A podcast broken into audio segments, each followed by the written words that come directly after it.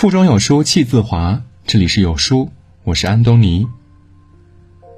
窦文涛在圆桌派里说了一句话，深以为然。人活着一定得有个自己的爱好，一个没有爱好的人，也是一个不善于生活的人。他感受不到来自生活的热情，也没有办法回报给生活微笑，并且，一个没有爱好的人是没有办法滋养自己的灵魂的。这样的人心中无爱，不重情义，所以不能深交。就像明代文人张岱在《陶庵梦忆》中说：“人无癖不可交也，以其无深情也；人无疵不可与之交，以其无真气也。”诗魔白居易说：“人皆有一癖，我癖在书章。人必有两癖，而后有所成。一个有癖好的人呢，必是热爱生活的。只有对生活保持好奇，才会不停的去探索，最后取得成就。把生活过成诗的老舍就是这样的一个人了。他热爱一切美好的事物，比如养花、藏画、听戏等等。”尤其是对于藏画，老舍特别痴迷。最早的时候呢，老舍去伦敦讲学，哪怕工资很少，他也会买画册、画报。即使生活拮据，他也觉得欣赏到好的画是一种幸福。在穷苦中偶尔能看到几幅好画，精神为之一振，比吃了一盘白斩鸡更有滋味儿。生活并非真的如诗如歌，但是有点癖好的人呢，凭着一股子对生活的热爱，总是会让生活变得诗情画意起来。就像萧伯纳说的：“醉心于某种癖好的人，是幸福的。”古今中外名人们无不例外都有自己的癖好。美国伟大的幽默作家马克吐温，他的癖好就是发明，他喜欢收集图片和报纸文章。但因为每次抹胶水都太麻烦了，他便发明出了可以自行粘贴的剪贴本。他还发明了可以防止宽松衣服下滑的松紧肩带，搭配挂钩，不管是背心、裤子还是其他衣服，都不会再松松垮垮。直到现在，这项发明还被广泛的使用着。而他发明的初衷呢，就是为了让生活更加方便。好的癖好。就像是蜜糖，让我们的生活更加鲜艳。这也就是培根在随笔集中所说的：有什么样的情趣，就有什么样的思想；有什么样的学识和见解，就有什么样的谈吐。有癖好的人呢，会教会我们享受拥有的东西，感受到生活对我们的友好，而不是把眼光放在自己没有的东西上，自怨自艾，给生活蒙上一层灰。说到癖好，就不得不提清代杰出的文学家沈复了。沈复对花草有着无与伦比的热爱，放到现在那就是典型的花痴。沈父看见盛开的花会忍不住剪下来插花，没有雅致的瓶子，家里的锅碗瓢盆也可以成为独特的插花元素了。一个有点花色的石头，配上青松树皮、面粉、油等材料，便可以做成一座迷你假山。这还不算，再带上妻子一起捉来几只小虫子，把它们绑在花枝上，假装他们在拥抱花和叶，整个插花便活灵活现起来了。因着热爱，沈复完全颠覆了以往的贵族式插花，就地取材的心意，让插花成了很多人都可以热爱的艺术。独乐乐不如众乐乐，有次恰逢插花会，沈复便让妻子女扮男装，一起去享受这一份乐趣。要知道，那个时代呢，女子随意外出是不被世俗所容忍的。和沈父相处久了，妻子芸娘的天性也释放了出来。两个人在一起，不管身处什么样的环境，总能发现生活中的乐趣，让林语堂也忍不住赞她是中国文学史上最可爱的女人。在我们的一生中，除了日常必须的东西以外呢，我们还需要有点看上去没有什么大用的癖好，这样的生活才会有意思。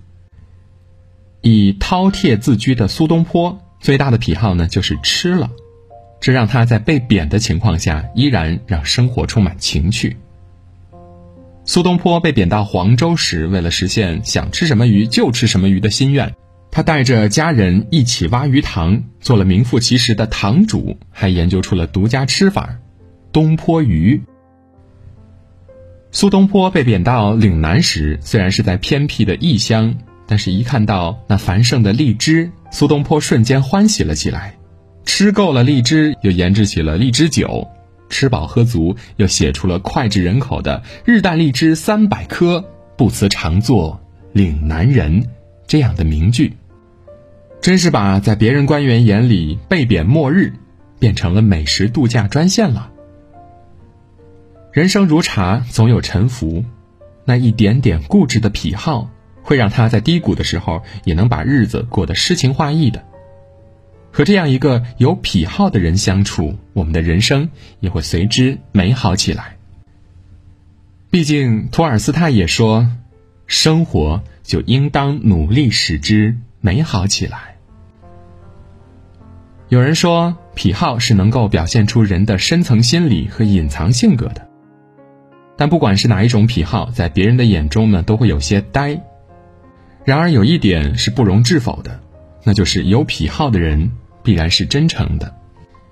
因为没有深情，就没赤诚，也就是没有真气。一个在内心深处有热爱的人，是有勇气面对真实自己的人。这样的人呢，对人对事儿。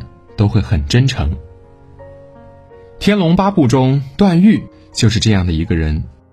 段誉从小就对自己喜欢的事物很痴迷，比如佛经、下棋、园艺等等，往往十天半个月都会专注在这项事物中。为此，他还有一个乳名叫“痴儿”。这样的人呢，在外人看起来总是有一些痴傻的。当段誉在无量山的一个山洞发现玉像和留言时，在没有人监督的情况下，也诚心的磕起了头。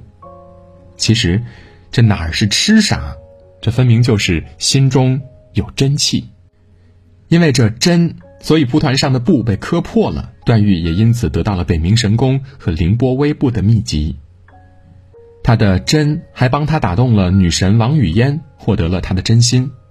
也让他在好哥们儿乔峰落难时毫不犹豫地站出来共进退，更让他和当初那个籍籍无名的虚竹结拜，不因自己皇亲贵族的身份而自视清高。一个有所爱的人必然是真诚的。反观慕容复，他执着于复国大业，所做之事皆不是因为爱好，因为心中无爱，在对待其他人的时候，他便也没有情义可言了。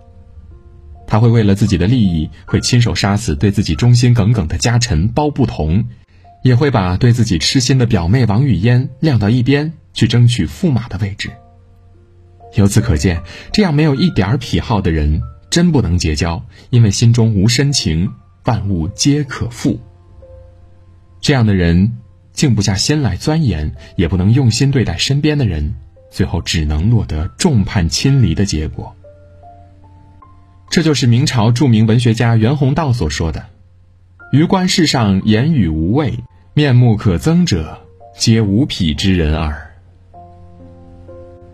郭德纲也在一个相声中说：“交朋友一定要看他有没有兴趣爱好，没有爱好的人呢，最好不要与他来往。